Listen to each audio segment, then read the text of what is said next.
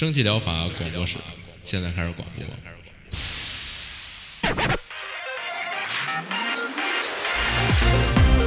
百无一漏萃取最新精品游戏，一游即知，化解日常生活压力。聊尖儿的，聊缺的，就聊你们等着听的。蒸汽疗法让游戏成为您生活的良方。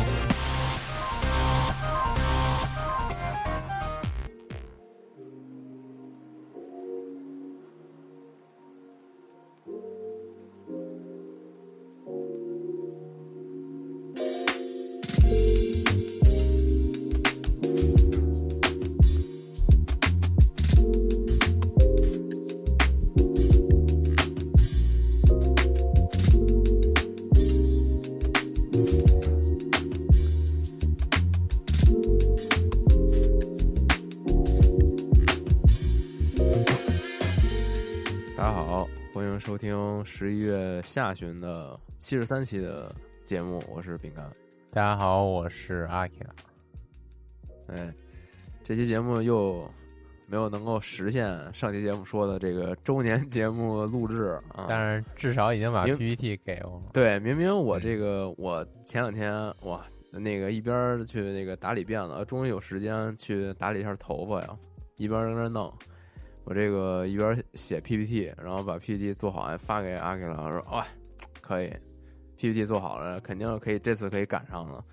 结果没想到啊，嗯第二天阿 K 呢反送我一 PPT，我说这嗯反送什么呀？新闻说说 PPT，嗯、一看说新闻啊，我一看，嚯，月底了啊、嗯最近这个日子过得有点乱，没想到这个一下月底了本来还以为我这期填你这 PPT 填的挺快，结果对我以为这个修改意见返了回来嗯啊，没想到是一新的，是一嗯新的新活。得，那嗯这回也没赶上，嗯但是这这十一月真不错，没什么游戏，啊这巨少这，下期也没几个，然后阿克亚把我这个嗯，就是找了一些这个备选啊，他把这个好的都挑走了，哦我只能是说点傻屌游戏了，嗯，哦，行，我很佩服你。我这即使这种游戏荒的月份，你也能挑出这么多游戏来说，对，我觉得这节目不得了至少得撑撑撑住了，你你非常的就说俩啊。不行啊，嗯，那争取咱们这期节目三十分钟就给它搞定。别那我先开始啊。好，第一个就是我这个这个就仨，然后这仨都是那种视觉系三连。第一个，哎先是叫这个，别说这仨，还我觉得还行，还真不错，哦，我还以为你想说什么呢，别说这仨。嗯，嗯叫行，你说吧，嗯叫图科尼，这个这个就叫图科尼，这个我怀疑它是一个乌克兰话，嗯，它这个 是一个什么游戏呢？就是你扮演一个，又是类似于上上期节目说的那个用那个拼图造造岛，不是造那个造你那个游戏世界的那个游戏。嗯，哦就是画面特别像，然后有点那种海洋之歌呀，然后那个狼行者那种感觉的，非常的嗯欧洲风味儿的绘本感觉。啊，说起《海洋之歌》，是不是这两天又就是又影院上映了？啊，这两天影院上映好像就是那个《海洋之歌》制作组做那个狼行者嘛，哦，不是啊，上的好像就是《海洋之歌啊，》又上一遍是吗？为什么呀？啊，对，那我不知道。我不知道，我不懂啊，哦，我也不懂。就听说好像是，但但是并没有机会去看，算了，嗯，算了，你就下一个那你继续个得了。嗯，嗯，然后这个就是它整体风味儿就更欧洲了，它就是讲的是那种在一个欧洲那种寂静无人、就广袤无垠的小森林、大森林那边儿，你扮演一个小精灵，嗯嗯。嗯，扮演一个就是类似于奥日那种角色，但是长得不像，你长得像一头那种长着鼹鼠身体的驼鹿，就是那种感觉。哦，然后你通过是是这样吗？驼鹿，你这个东西怎么看，怎么也不像是驼鹿啊，就是那个更像一个猫头鹰一样，哦，我总觉得它头上那个是角，不像是猫头鹰那个眉毛。不像那个眉毛是吧？对我总觉得它特别像角，反正就是一一个很怪怪童，话风格的一个小小怪逼小胖人儿，啊，对，小怪逼，还 行，这个整体是一很可爱风格，女狼人是一小怪逼，我操！就是非常确实整体是一个挺可爱的那么一个小松小棕小灰色的松鼠那么一个东西吧。然后呢，小小松鼠，小松鼠，嗯，然后行，这个就是刚才画面也说了，我觉得就不必要再多提了。之前一直用那个一提到这种欧洲绘本，就用那个鼹鼠的故事举例。然后这个我本来 本来不想再再说鼹鼠的故事，但是我看了一眼它这个游游玩的这些流程啊，实在是不得不提鼹鼠的故事。它实在是这个游玩的方式也太像了。就是你作为 一个体量非常小的小动物，然后你在这个森林里边儿，嗯、就有点像那个霍比特人那种，你要哦，如何生活的安逸、安舒适呢？你就要合理运用森林里能提供你这些纯天然的材料来为自己，然后为你的动物朋友来造一个舒适的家，以及打造各种各样的家具。你比如说那个背着你这个。啊，橡果行囊，然后在橡果里边收集各种的那个小树枝儿啊、小漂亮的小叶子呀、小蘑菇啊，然后那些上好的木材啊，然后用这些东西呢回到你的家，打造为自己或者为你的 kimono friends 打造打造一些这个非常实用的家具家当，然后大概然后通过这些家具呢以及这些工具呢。来完成一些解谜的流程，嗯、主要其实这个这个流程也无大所谓，也没有任何难度，就是一个纯粹的、比较治愈的、放松系的，嗯、一个模式吧。然后主要推荐这游戏，还是因为它这个画面特别棒，而且它这个画面还是有出处的，它确实是出自一个乌克兰作者，叫做欧克欧萨纳布拉，我大概只能读成这样，因为它是它是这种嗯乌克兰的名字嘛，非常难读。然后我看它这个名字的这个罗马音，总想读成那个欧萨卡布拉。反正它啊哈就是大概就是一个长得还挺好看的一个女性这种绘本作者，然后她的这个同名就这个，还查查人长什么样儿，哎，这这 太逗了。我以，我以为刚才我你说长得很好看，我以为是说这个绘本本身很好啊看呢。我说这作者长得挺好看的，哦嗯，，就那种乌克兰，那得看看去。嗯，对，就那种乌克兰人的那种，现在就看嗯，行，现在就看。然后他这个 同这个游戏呢，也是出自于他的同名的一个获奖的绘本，就叫《图克尼》。嗯，讲的也是这么一个小小松鼠的一个丛林的故事。嗯，嗯，非常的温馨嘛，在这么一个寒冷的冬天玩这么一游戏，值得说一下的。虽然它这个游戏流程很短，然后游戏内容呢就是这种，呃，游玩要素确实不是很强，但是它不要钱，嗯，你就当嗯下这么一个绘本也相当值了。好，下一个啊，我这个查了一下啊，本来嗯想看看长得有多美，嗯，但是但是他但是我查到一个信就是信息是他还是这个珠宝设计师，哦是设计一些这个很有他这个绘本风格的哦首饰，欧洲人，比如说一些那种就是亲近自然的一些坠饰啊、胸针啊、啊耳环、耳环啊，就都是一些嗯小对小小手工对艺品自然小配饰啊。嗯嗯然后我查，我好像查到这个人长什么样的，感觉嗯。就是一种，就就就那边标准那样吧。对啊对对对对，咱们看着可能太美了，嗯，哦，是就那种高鼻子大眼儿的。是是嗯，是。下一个嗯啊，金发碧眼，对对对，下一个叫奥罗拉啊，Chelsea Journey，这个就是一个怎么说呢？嗯，也又是一个流程非常短的重视觉体验的一个游戏。它这个虽说也是一个重视觉的游戏，但是跟刚才我推荐那个图格尼呢，完全走的是不一样的路线。刚才那个比较欧风，这的话，这个就算是比较那种美风，它特别，嗯，又是有有点那种皮克斯动画的感觉。嗯，它这个小女孩也是有点像之前的那个啊，墨西哥亡灵节主题的那个动画，忘了叫什么了。然后那个小男孩这种。嗯，怎么说呢？墨西哥裔的那种比较黑皮，然后棕发的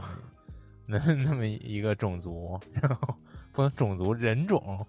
种族还行，然后就是人种，然后那个这小女孩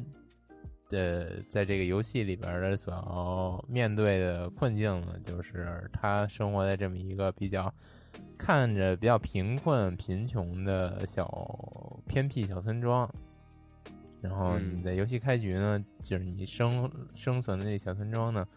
就毁灭了，然后周围都失火了，然后就各种自然灾害什么的，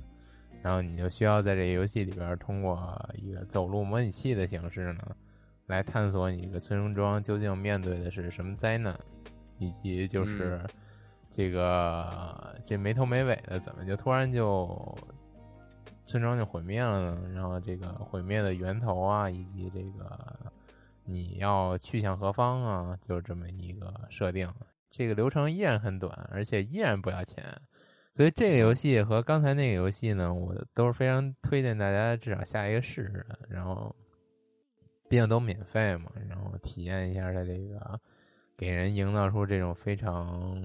呃细腻舒适的视觉效果，然后。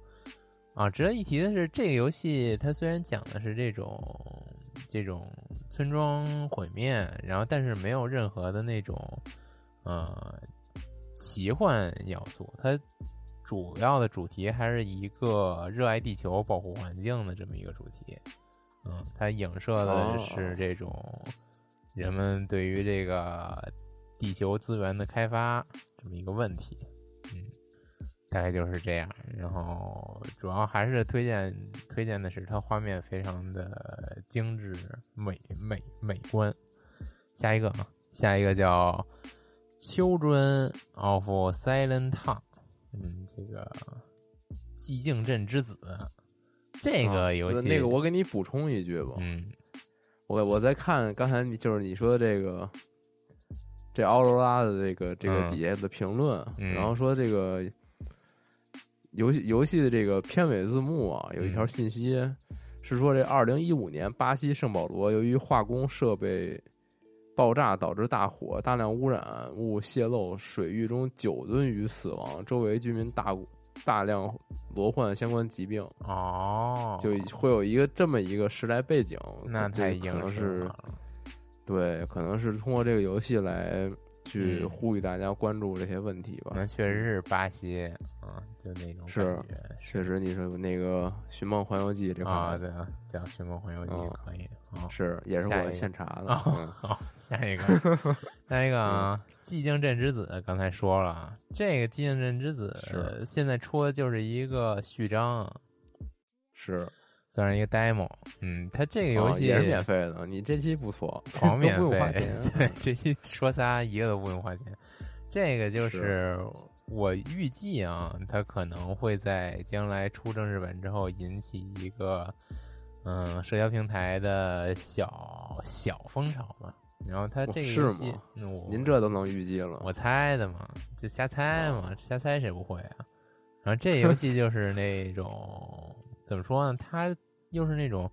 嗯，画风比较独特，然后走的是那种美式漫画的画风的一个恐怖解谜游戏。嗯嗯，具体说一下啊，它这个讲的是什么呢？就是它讲的是是女主生活在一个四周都是浓密森林，然后森林里生存着怪物的村庄。然后这个村庄呢，就叫这个寂静镇，嗯，Silent Town。然后女主呢，呃，也不是不是女主，就是这村庄呢，时不时的就因为附近都是怪物嘛，村民就会失踪，然后因为这个怪物掳走或者怎么着的。然后在这个游戏嗯开篇呢，女主介绍的介绍这个女主的设定就是说，你已经活的差不多，呃，就长得差不多了，成 年了，就是你有这个义务啊，跟我们一起去探寻这个失踪村民的去向、行踪，哎，然后或者是拯救他们也好，或者是那个杀，就是什么复仇啊，杀掉怪物也好，就是这种感觉吧。然后你要在这个游戏流程里做的呢，就是通过这个指向点击来寻找一些村民失踪的线索，以及是对，以及探寻这个村子附近的怪物之谜。嗯，大概就是这么一个，并不是非常新颖的剧情，但是它这个画面，你刚才也说了，我觉得画面还是挺值得一看的。就是它画面是那种有点儿饥荒，有点那种后涂风格的饥荒。嗯，他所有角色都挺哥特的。嗯，然后那种眼睛也是那种比较空洞的大眼睛，嗯，然后对他嗯这个猛的一看，这个就是商店页嗯的这个介绍图片，让我想起那个叫什么来着？就观察者，就是那个、啊嗯，那叫什么反那个乌托反乌托邦风格的那个游戏，有点，有点那有点那样，但是但是这它整体的那个大场景的那种风格还还不嗯太一样，只是说那个人物有点像。观察者那波就是有点那种毛味儿，毛苏式，对，就它有那黑白对比特重，是是然后就那种感觉，对它让这个你感觉就是是特别阴森诡异。啊，对它这个就是就是走那种特别的美式小镇，然后偏僻美式偏僻小镇，然后那种颜色可爱中透着一些阴郁，然后透着一些诡异诡异的那种感觉。嗯，然后还是推荐大家亲自来这个商店主页看一下吧，这通过描述也不是很对味儿。嗯，嗯这个游戏我觉得，如果就是目前看对于它这个序章的评论一些评价呢，就是说它这个整体的解谜的交互来说，目前没有问题，并且呢，它会对之后的本篇故事在这个序序章中挖了一些挖了一些坑。如果它在这个本篇故事把这些坑圆的比较好，同时对于这个游戏模式没有太大的纰漏的话呢，然后再加上它这个目前来看比较比较比较突出的画风，我觉得还是一个比较吃比较值得期待的游戏。嗯，如果你感兴趣这种算是算是比较小众的。嗯，画风的恐怖解谜游戏呢，还是非常推荐你来看一看。嗯啊，值得一提的是，这游戏目前没中文，但是我看了一眼啊，它现在英文也并没有多难，毕竟就是一帮小孩子互相交流，并没有，并不会哦出现多难的英语。嗯，大概就是。但是他这商店页面的这个中文介绍啊，是太激翻了，太逗了，他已经激翻的非常逗了。我给大家念一下啊，那你念一下吧。的序幕 Silent Town 是吧？这这前面已经不对了、啊。对对对，的孩子们是一个冒险游戏，讲述了露西的故事。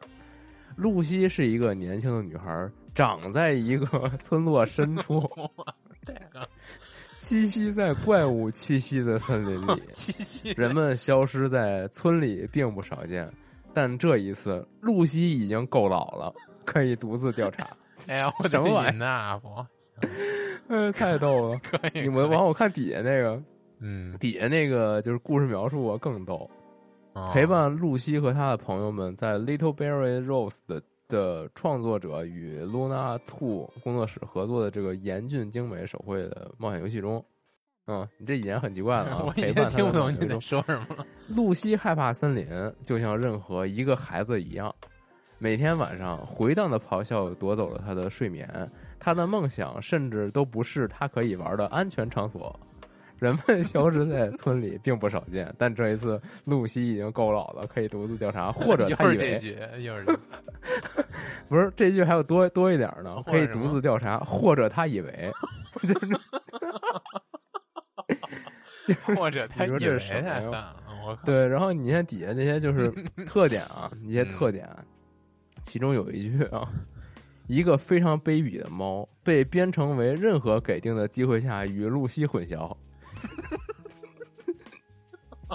这是什么呀？这这请问什么？这是什么说？这是什么？人？什么意思不知道啊。我觉得最狠的还是啊就是这个游戏介绍里边上来就一句游戏特序章，对，对，特序幕，反对正特序幕，哎，就是这机翻翻的有点逗嗯，反正这游戏压根儿也不支持中文，它支持意大利语、英语，我估计可能压根儿它也不是就是用英语翻过来的，所以我就怀疑他有可能就是上来就是意大利语直接机翻，对他俩可能拿意大利语翻的，就是各国语言的商店页面介绍，嗯啊反正挺逗。底下很多人都说啊，你希望有中文什么的，但是嗯其实就跟你说一样，它是不是英文其实很简单。但是我觉得就我就看序章这些还凑合。你要是哦本片，是不是再说吧？嗯，再说吧。希望他能还是能出中文，挺啊逗的。希望他 就算出中文，出一这机翻也不错，就立马就变成就是没有恐怖恐怖了，就变成搞笑解谜游戏可能。嗯，是哦，下一个吧。下一个没了，啊下一那没下一个有请嗯你出场了。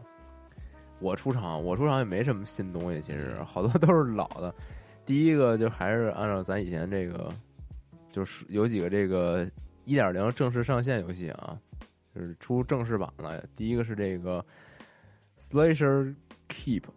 这真不知道该怎么翻译，好像是叫嗯杀戮地堡啊，什么屠戮地堡，反正就是嗯这个游戏，咱之前节目里介绍过啊。那会儿就是那会儿还是这个 beta 啊，不是那个抢先体验啊，还是嗯 EA。对，它是一什么游戏呢？它就是一个这个第一人称视角劈砍，然后 roguelike，啊然后这个游戏里就是你之前一直撺掇我玩的，就是你跟宁总跟你跟宁总玩那种，就第一人称剑戟格斗。不是啊那个，这个只能单人玩儿嗯，是我就说就那意思。嗯，啊，不知道你说是什么，就无所谓啊。然后这游戏这个一个容易让大家想起来一特点，就是它虽然是一个三 D 场景下的一个第一人称劈砍动作游戏，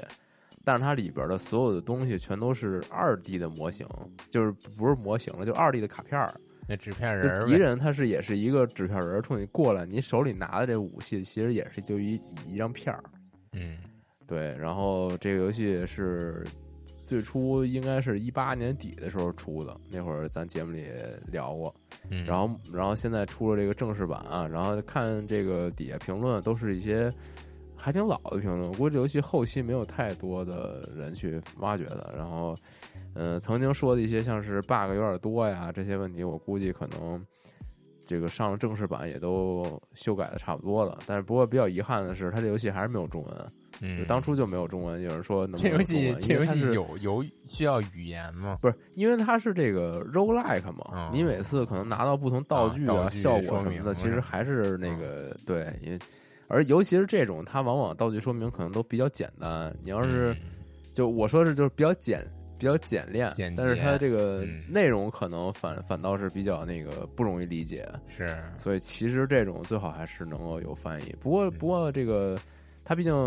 E A 时间比较久嘛，大家也可以其实找到这个中文的汉化补丁，其实也不不不发愁玩儿。嗯而我我看底下评论说这个好像之前主播有播过，然后可能也是比较带货吧，就是嗯，对这个还是比较有趣的一个，还特别好评。下一个，嗯对对，这还不错啊。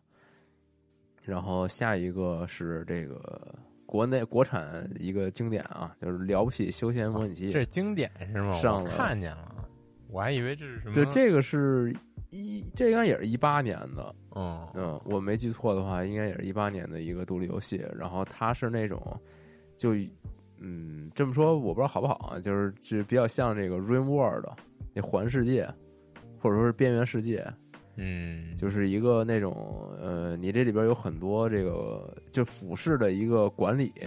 嗯，然后你可能有这个为了建设你的家园，有大量的这个人不断的要在工作，然后你给他们安排每个人的各司其职，然后就这么这么这我好像有点印象了，这是不是那个？呃，你也没玩过，算了，这好像就是对那个什么我其实没玩过，就是你这挺经典的啊。你你你给自己家建的，就是要看什么风水什么的。你你那个因为要修仙什么，你你再深问我，我真是嗯算了无法回答你了。嗯总之，它是一挺挺庞大的一个这种类 open world 的这么一个游戏啊。当然，它这个介绍里边也有写，它灵感来自矮人要塞、Rim World 啊这些这个比较传统的一些概念里边啊。然后这个我简单看了看啊，它这个更新日志啊，就是一点零发了一个这个大的一个更新以及这种致谢的日志，然后其中里边提到这种这个两年间好像是呃就有那种零零总总各种更新，各种加的内容，然后说平均每三点三天就会有一次更新，哇所以说足以见得这个确实是很用心啊，非常的，呃，而且肯定也是对这个国内社区比较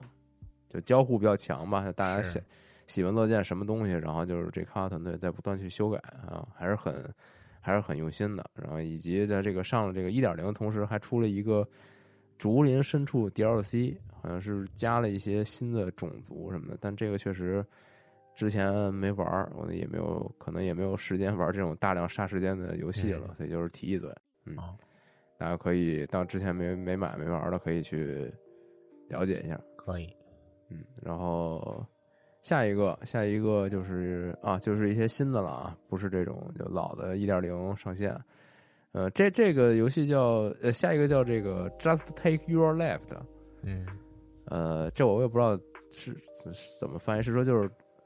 就往左边走吗？还就是是又是那种每个单词你都认识，加一起不认识的。对，很嗯简单，但是我总觉得它这是某种有含有深有嗯更深含义的标题，但我不懂啊。啊，就是对，就是往左什么的。然后它这个游戏呢是一个横版，呃，这为什么我觉得他说是往左呀？就是可能是因为是一横版冒险，哦，嗯，然后画风是那种就是手绘卡通，手绘那种，就是我觉得这种风格比较像一个比老一点的那种手绘漫画的那种风格，丁丁历险记，比如说我丁丁，对，就是哦比如说丁丁历险记起，，给你先说出来了。哦，呃，没关系，没关系，哦。大家都差不多，童年嗯。都一样。我看这《叮叮当历险记》，丁丁历险对，然后嗯。这个感觉也差不多。这这个游戏里边主要人物是这个主人公叫做莫里斯的一个哦侦探，嗯，然后还有我你说到这莫里斯，让我想起来你上期节目说了一个啊，特别是上期节目还是上上期节目？什么说了一个特别拗口的游戏，都是什么什么什么莫里斯，什么还有什么什么什对么对，跟着跟着他的爱犬什么啊，吧对然后探寻什么什么岛，对，全是名儿一大啊堆一大堆拗口的名儿，我对，然后这个游戏是你这这除了这个侦探莫里斯以外啊，好像还有一个就是配角是一猫，这猫好像老跟他捣乱什么的，这我没太具体没太看懂啊。那可太讨厌。他讲是一什么事儿呢？是就是这挺简单的，没什么很深奥的东西。就是说这侦探莫里斯啊，他这个经营一个事务所啊、突然有一天他接到了一个这个。嗯，就来活了，来了一活，说你嗯去这个 Ghost Palace，叫怎么说灵魂堡，嗯这就这么一地儿吧，去寻找这个珍稀宝石。哎，然后这个莫里斯呢，本本说是他不想去这地儿，就是奈何他们给的太多了，就就就要要去要去要这个寻宝，然后在这个过程当中会遇到各种这个就是这个 Ghost Palace 啊，那里边这种陷阱寻宝嘛，墓穴嘛，嗯对吧？有各种陷阱，然后游戏呢通过一个这种点触解谜，哎，这高级词儿用一下，啊的方式啊，这个去通过一些关卡解解决一些哦那这种他这可不只是画风像丁丁，整体对，都哎他这故事也也确实有点像，嗯。就这种冒险嘛，是这真是冒险啊，是经典的这种探险家的这种感觉，，嗯。对，带一猫啊。啊带一。猫，然后他这一个噱头啊，就是我估计他可能这游戏想吸引眼球也不太方便了，就是一个挺传统的游戏嘛，说的是，嗯，游戏过程中有超过三千帧的原创手绘动画，嗯，这我不太清楚，这三千帧是个什么概念啊？就是嗯没多少是吗？我觉得没多好少。吧，就是嗯它这里边，反正我觉得每个动作都还挺细腻的，嗯挺那个有那个感觉的，嗯。嗯然后，那你既然说没多少，它可能游戏体量不会很大吧？嗯，对，它比嗯对是这个嗯这这这这说实话吧，我嗯坦白了，嗯就大家去这个商店页看看得了，挺好玩的。嗯，这个也就玩不玩就两可吧，因为毕竟没有中文，嗯。嗯。而这游戏好像也没有就不说话，就它是那种经典动画，就是默默通过肢体语言和这种嗯。可爱搞笑的这种这个浮夸的动作来给你嗯表现这个幽默感啊。不错。行，下一个，哇，下一个哇。带劲啊！不错，没想到这游戏居然还能再出续作，叫《海底但是我觉得你念这名儿可能大家不太知道，肯定大家不知道，但是但是你一点开这个，你肯定就知道了。就是 曾几何时，我觉得还是咱们上学的时候，还啊很久以前有一个游戏叫《海底》。是。这游戏是一什么样呢？呃，哦，对，这个游戏我特别想听这《你怎么在海底二》节目里给大家描述明白这游戏。这《海底二》啊，有一个嗯特别简单的这个商店页的描述，叫《哎海底二》是一个第三人称的冒呃解谜呃谜题射击游戏，但是呢，有一个性感的主角和一个蛋糕，嗯，嘿那这性感的主角啊、不知道这和一蛋糕是什么梗？嗯这性感主角是什么呢？就是回到我刚才说这个话题啊，就是几年前咱们还上学的时候，有一个游戏叫《黑底》，这是它的这个初代游戏。这初代游戏的主人公是一什么样呢？是有一这个丰满，非常丰满到这个已经有点夸张了的身材的这么一个女性机器人儿哎啊。为什么说女性机器人儿呢？就是她头是一个机器人儿的头，嗯是很科幻那种流线型的一个机械头。嗯，但是它这个就是下身是这种非常高叉的这么一个，啊就是连体连体衣吧，就算是嗯还行，死骨水那感觉，嗯嗯，然后就露身材出这个就特别的欧美丰审美润的臀部，嗯嗯，然后由于它是一个解谜游戏嘛，经常有这种蹲伏这种动作，然后就把这个丰丰润的臀部啊顶的你这半拉屏幕都是它这个大屁股，行差不多，然后差不多对，差不多行了，这哦大概就说这么多了。嗯然后在这个二代游戏，没想到它居然能出二代，看来这个老绅士还是多啊，大家都。确实是哎一代看非常有钱非常有人气，对，然后一代就据阿卡所说，还有很多这个啊番外作品啊，对，大家可以这个各种去对应的地方寻找啊。哦是，然后啊，好像一代还有这个创意工坊，哇，那这就不得哦了，，那太好了，嗯。行，是啊，呃，我不太确定啊，因为二代有人底下说就是有看有没有创意工坊，如果有，哦那就神作。嗯，然 后行。然后这二代啊，有一些变化，就是、嗯这个之前不是一个很有科技感的机械人脑袋吗？这二代终于还是做了一个人人脑袋，嗯，就是一个嗯就是一个人了，就是一个正常的人了，不再是机器人了。哦但是你在这个冒险解谜的这个过程当中啊，你的面对的一些敌人，就是逮你的人，他是那些机器人儿，就他也啊是这种身材过、有过于丰满的机器人儿。对，说不定还有这一些这个剧情上的一些巧思，但是我觉得这游戏可能也没人太在意这事儿。是啊。是，然后这个二代这主人公啊，这个不仅是吧，臀部丰满，嗯他这个上半身也是过于夸张到有点令人别扭的这个嗯。夸张嗯。你说着我都我都现在去查一下了，啊，我这 PPT 不是有吗？嗯哦，这看的不真切，然后单位给了一背身儿，看的不是前面啊。嗯反正就是稍微有点怪。我觉得当这游戏它是一个这个机器人的脑袋的时候，反倒是有一种科幻的这种这种这种哎，也不不能瞎说啊。到此为止，就我总觉得就是 好，点到就到此为止了啊。，对，行吗？那点到为止，就是还是机器人脑袋就比较比较，哎，满足啊你的，就比较爱好对对，哦但这个新的这个吧，你作为人脑袋，它难免它有点确实确实僵硬，嗯，这机器人脑袋你就有一定的这个遐想空间你说他在做什么表情呢？你也不知道啊。嗯但人脑袋他不做表情啊，那你那完了，那他就是很僵硬。嗯行吧，总之就是一个这个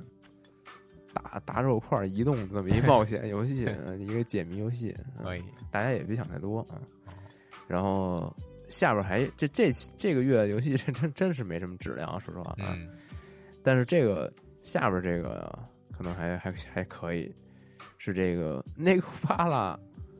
四。哦，竟然是你新来作说这个游戏了，对啊，但是你不说呢，可能我只能我说了。我确实我也没啥可说的，因为嗯之前我也没玩过啊这是真没玩过，因为我不我不玩，不太玩玩这文字冒险游戏啊，不是不是谦虚那你说说玩过我听听，啊？然后我稍微查了一下，这游戏就是四代游戏啊，好像从一八年的时候就说这个要要卖，然后就一直是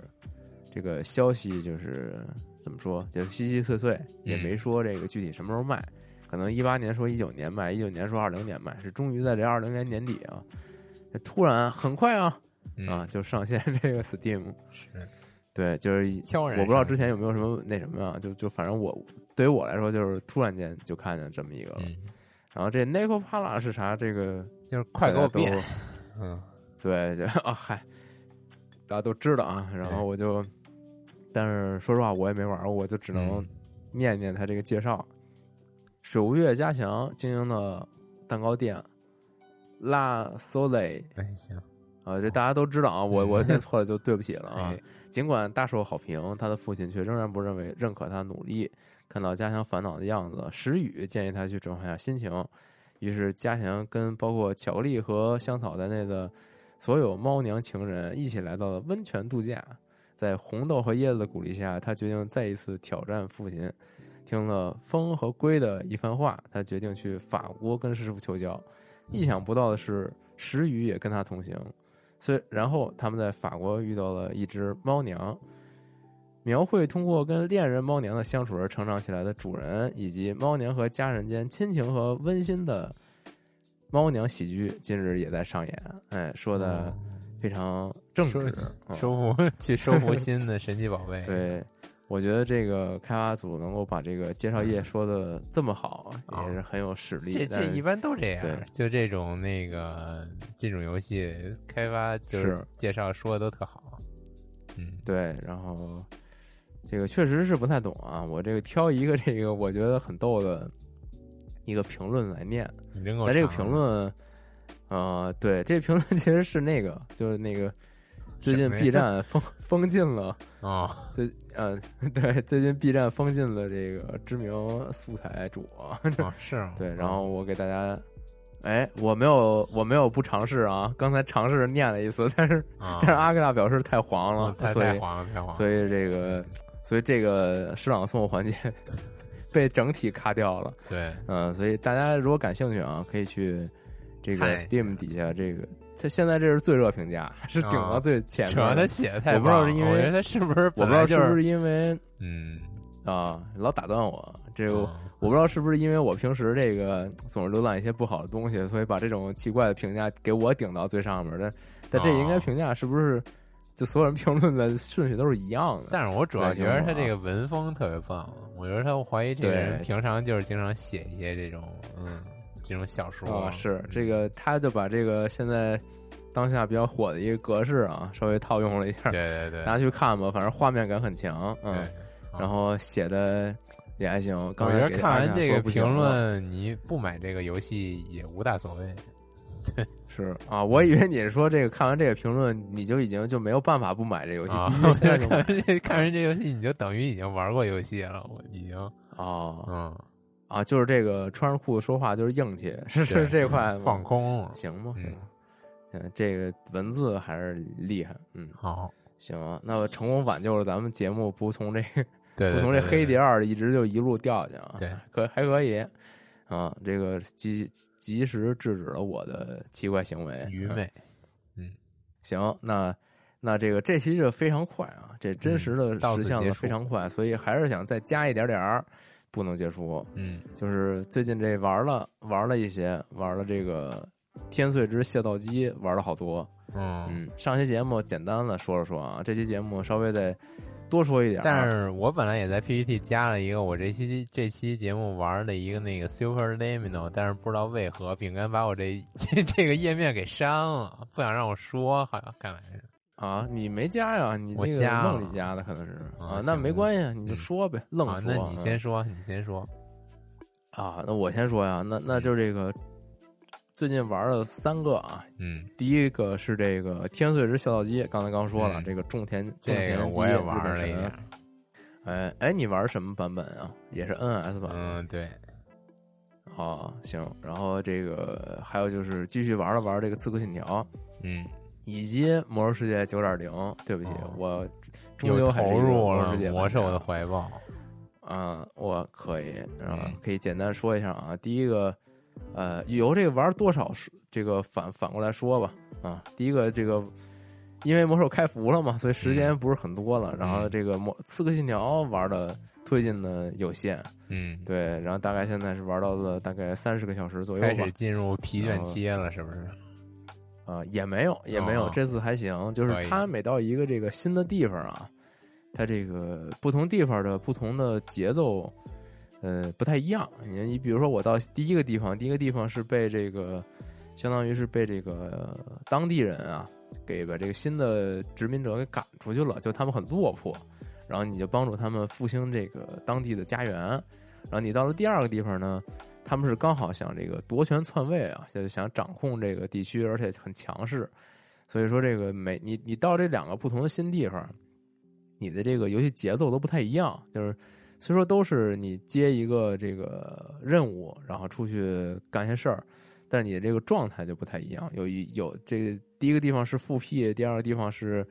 有点这个侵略掠夺这个这个感觉。所以说，其实没什么疲倦感，而且中途它发生了很多这个剧本啊，它就更偏向有有这种有一定的这种演绎的这种过程感。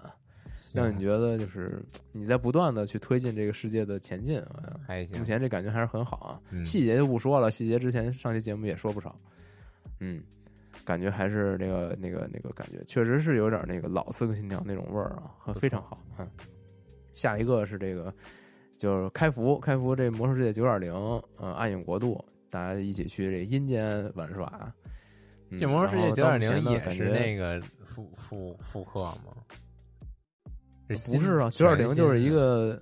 就是对啊，就的继续推进剧情嘛。全新的嗯剧情了，没有复刻，魔兽世界哪来复刻？除了那怀旧服，前那是怀旧服啊，对，那是怀旧服，哦那就是哦复刻了这个，就是最早最早啊，啊，就是就第一版的我还以为你一个版本说的的还是那个个事儿，嗯，呃，不，不是，不是，这个是新的啊，新的哦九点零，但是新的九点零也是这个机制大改，然后把这个等级压缩回了这个六十级，就大家就是玩家玩是从五十级升到六十级的这么一个过程，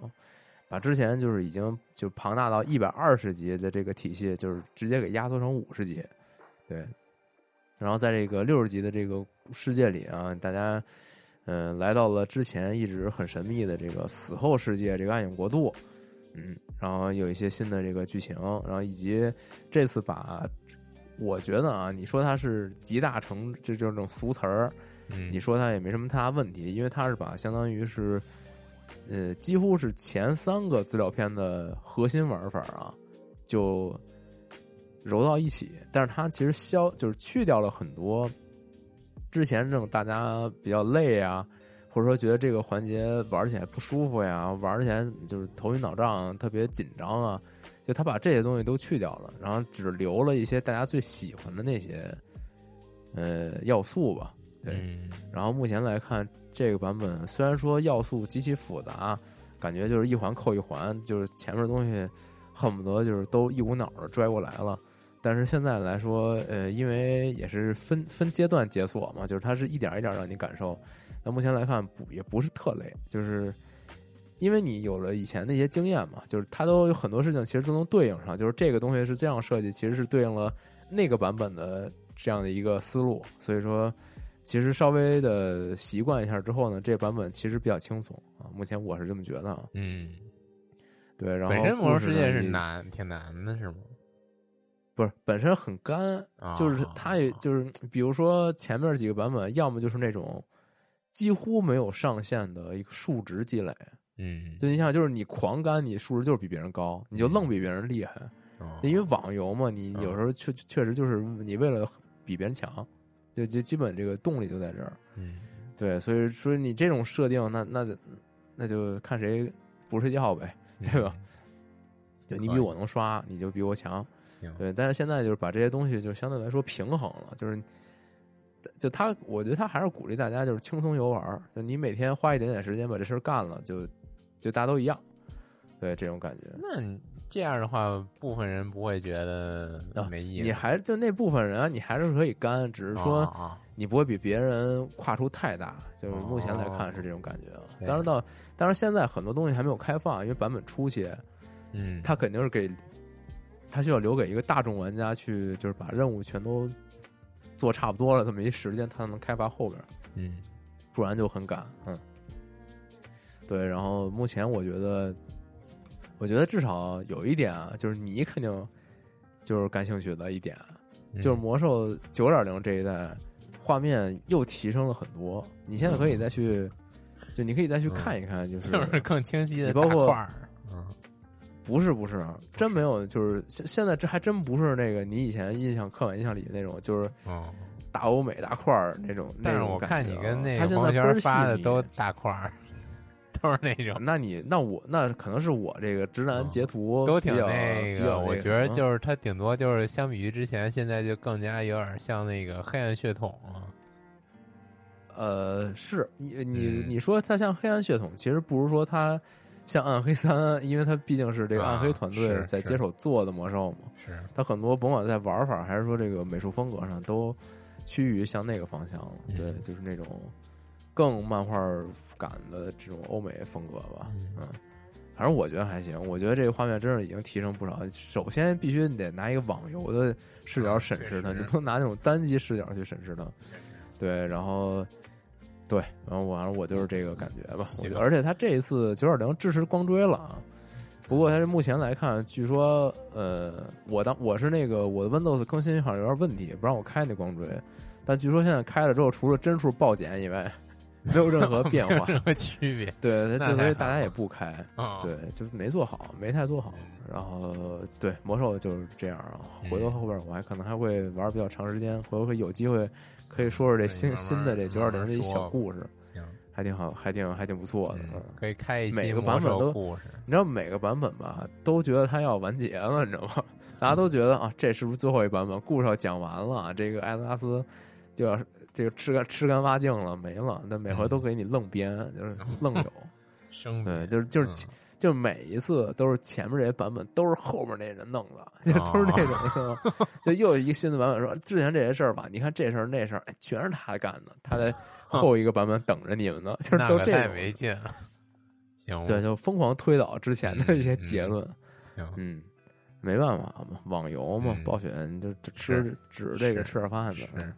行，最后一个说玩儿比较多的是这个《天赐笑道道机》，我已经玩到了大概十三年吧，然我然，后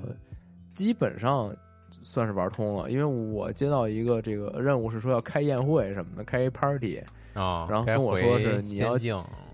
你要确保你这个保存好，就是你你开了这 party 就不能回头了，那基本就是可能就到嗯这个关底了，就是这个要到结局了。然后你给我玩到中后期吧，嗯啊也没觉得，就是他到时候会跟你说的，就说你哦马上要开这聚会了，行说你要保存好。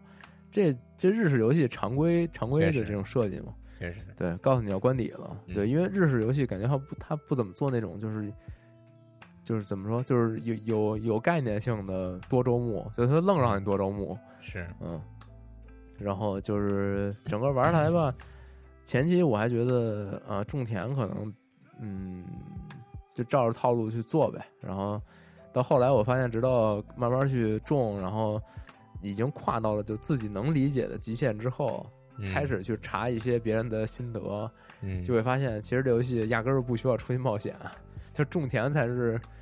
啊，就最核心、最精致的部分。对，哦然后你到后边，你像它可能需要你每天，就是你要一出去，不会时间就会流逝嘛？啊，对，你出去冒险的部分，这个时间会快速流逝，其实你是很难把控你这个就是作物在时间上的一些调整的。比如说现在下雨了，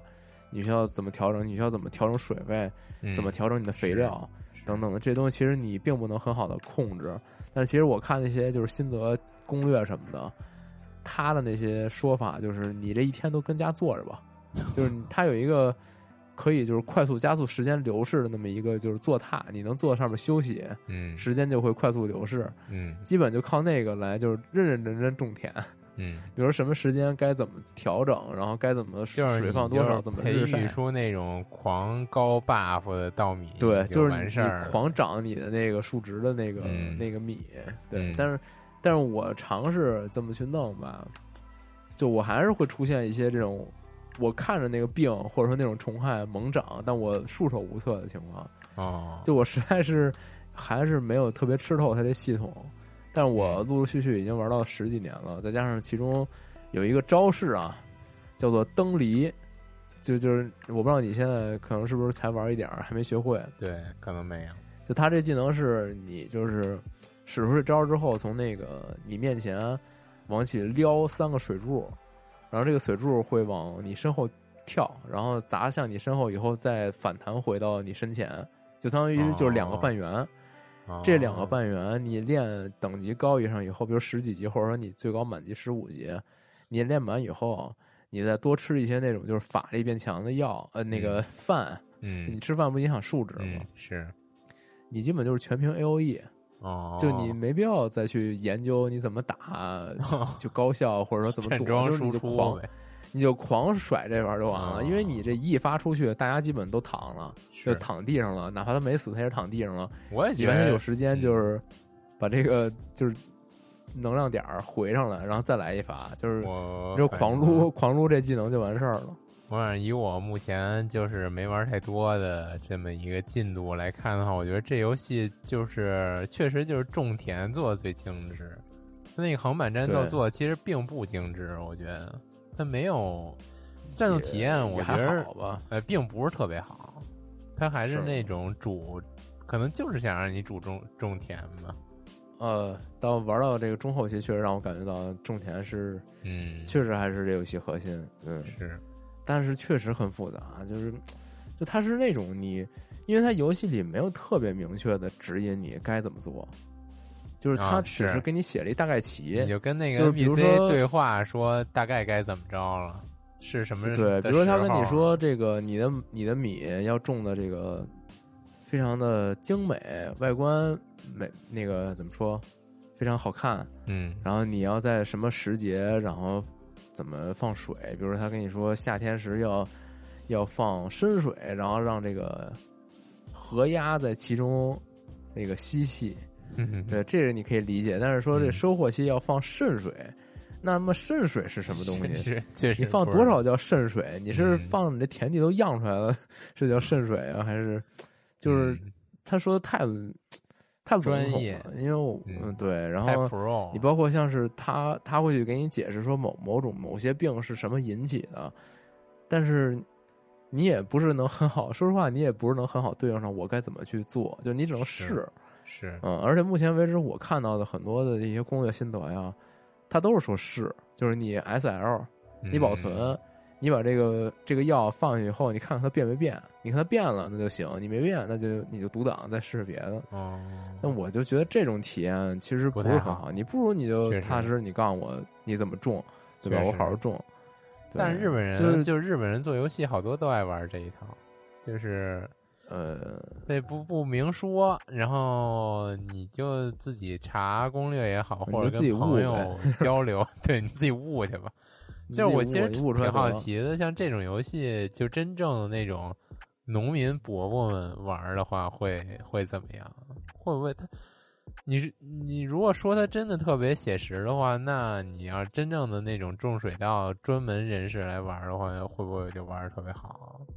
那我觉得应该确实会，因为我之前看过一新闻，啊？是一个日本玩家在推特上发的，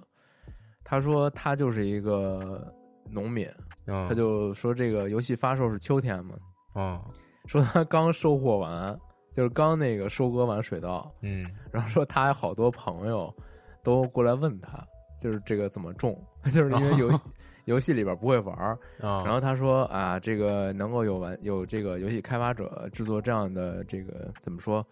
就是让大家去关注农业，让大家去关注这种粮食，让大家去这个呃体验这种就是比如神明啊、什么信仰啊嗯这些东西，这个很好，能有人做这种关注这些东西，非常的开心。但是自己呢，作为一个刚这个劳作完非常辛苦的农民啊，就也也很疲于去回答这些问题，就是很多朋友。甚至是就不太认识的社交媒体的人也会去问他，啊说这个怎么种啊？玩蛋，就这个出了这个病怎么办啊？嗯。然后他就说自己很疲劳，说这个我确实能回答你们的问题，但是自己就很感觉啊，就像是他他那个词我很很专业，我没记住啊，就是说嗯。他感觉就好像自己今年又种了一个那种二，就是那种二期收获的水稻一样，就是今年的活儿没没干完，啊！就又一波又一波活对，一年收两道。他其实他今年太难受种的就是一个我今天收完完事儿，我今天已经可以嗯休休而喜了，但没想到大量的这问问题问他啊，他怎么嗯种？呃，自己不堪重负啊，是这最后一个，反正他的意思肯定还是他能，他确实能解答这些问题。确实，嗯，看来这游戏还是真的确实就好像一个核程序员白天上完班之后，晚上就一大堆人问他一个什么那种对。程序员这个模拟比如说器的最近游戏，最近啊，怎么编对，我操最近那种程序员游戏大火，对狂问你，对，嗯，巨烦，挺难受的，确实也，是，嗯，人家人家用那种特别轻松的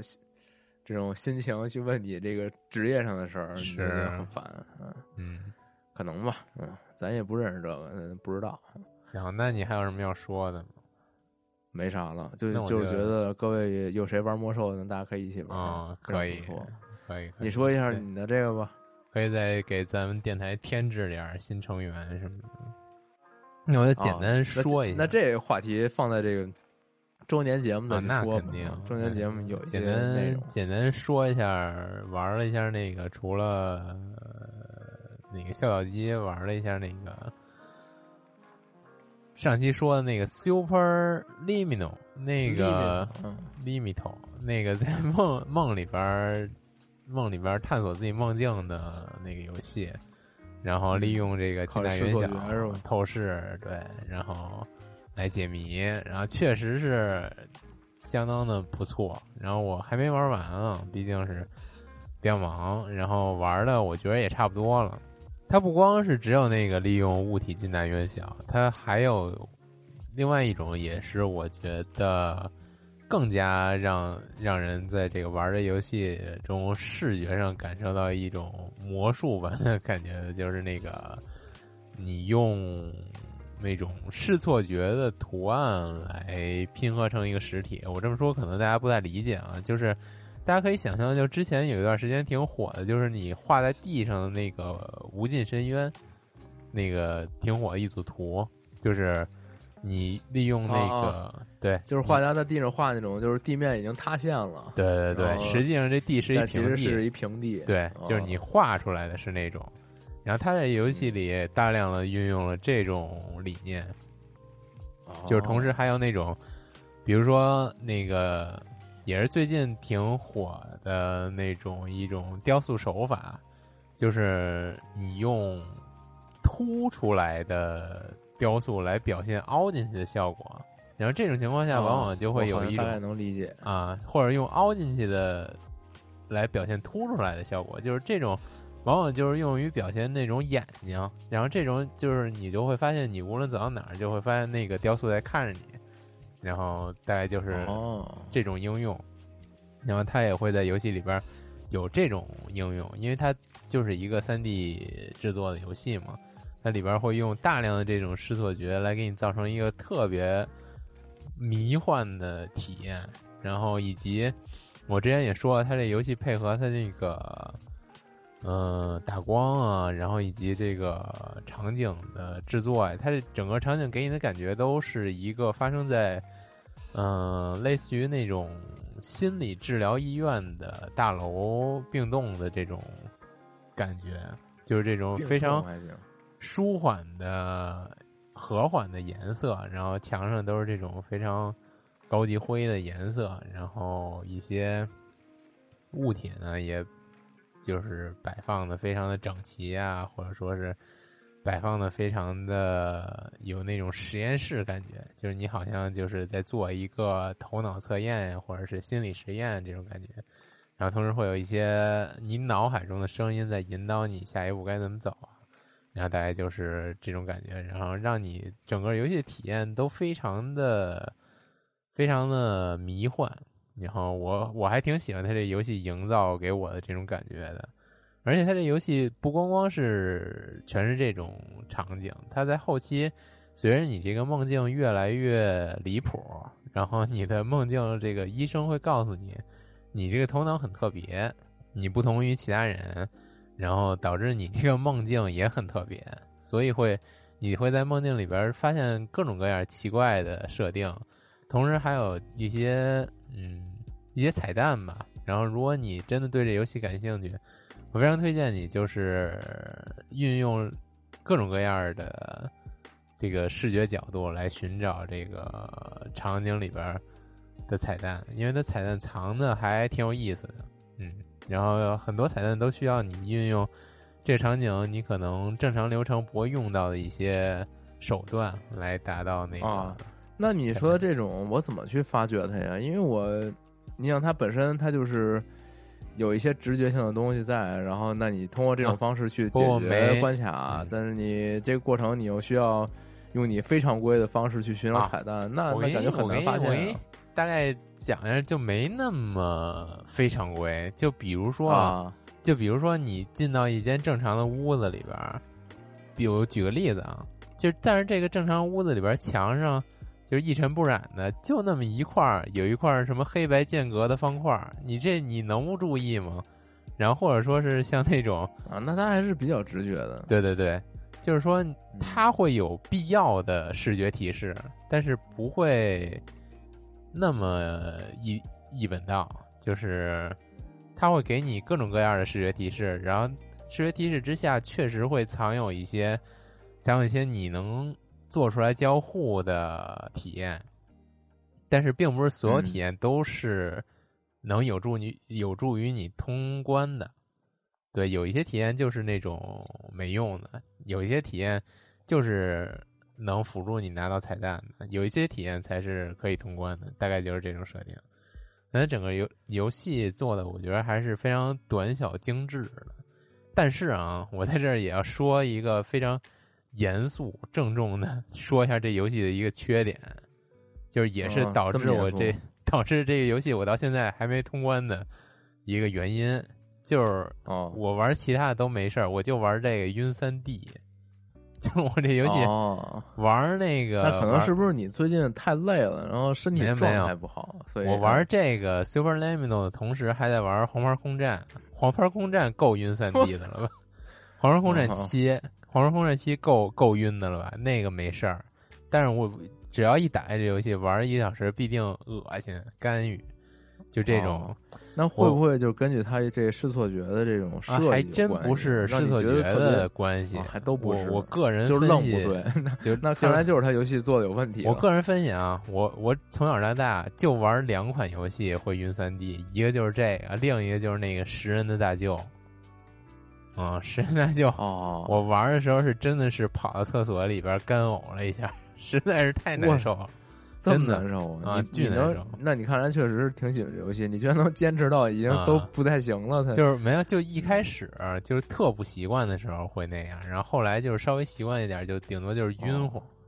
然后那我盲猜一样，是不是它这个渲染的这个光线的问题？对，是因为我觉得他那游戏好像也是那种就是油油乎乎的那种，对，不那种渲染。而大舅他也有点那个，我觉得是他光晕感特重。我觉得是他动态模糊的问题，就是呃，对呀，就是那种，对对对，就是他那种就是糊，到处都糊了吧唧，大家可以想象那个光的感觉特别重。那你你用手柄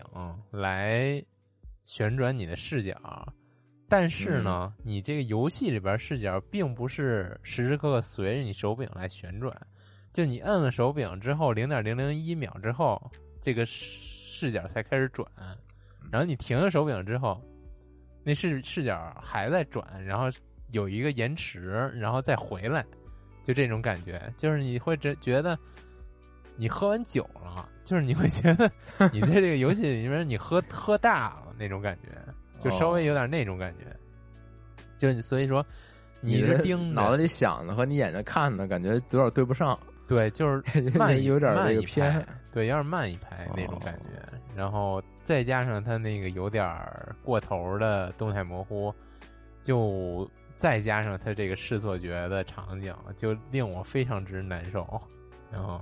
那你所以说，那别玩了，别玩了。他确实何必招这遭这罪啊？但是它实在是太棒，了太太好玩了。就是我以为说，但是实在是太贵了，买了还是得玩。确实是。确实是也有这个原因嘛，反正这游戏确实是相当不错。如果你哎怎么着吧，反正我晕三 D 晕成这样，我还玩呢。我觉得你一定就是大家一定要体验一下这游戏，我反正巨喜欢，特别的造梦，就特别的梦幻。然后下一个啊，没有下一个。我这个月主要你这下一个说那个，我本来想说稍微说一下那下小集，没想到你已经玩到十三十三年了。我觉得我没有说的我就是水到本到。嗯，行，好，那下小集就这样，好，就这样，嗯嗯。然后这个节目这这期这期还可以啊，就是虽然说。没什么游戏，还是聊了好半天，净瞎白话了。然后这发现这个，我觉得啊，语音好像延迟已经有点大了，咱俩说话有点对不上了，所以咱这期节目就差不多了，停止吧。嗯，好，那这个下期节目必是这个周年节目，准备了非常不错的内容。啊，我觉得很有意思啊，跟这个前两年的这种特别刻板的这种周年节目，哎，有所不一样。我操！我看 PPT 怎么都没看出来呢？我慌是吗？是你你你是看错 PPT，你看的是那个你你写给我的 PPT 是吧？行行行，也有可能。行嗯行啊，那大家拜拜。这个拜拜。天气突然间非常冷啊！我操，我这也是绝了，太冷了。是，大家再见。冷风了，手都冻坏了。是，大家拜拜，拜拜。You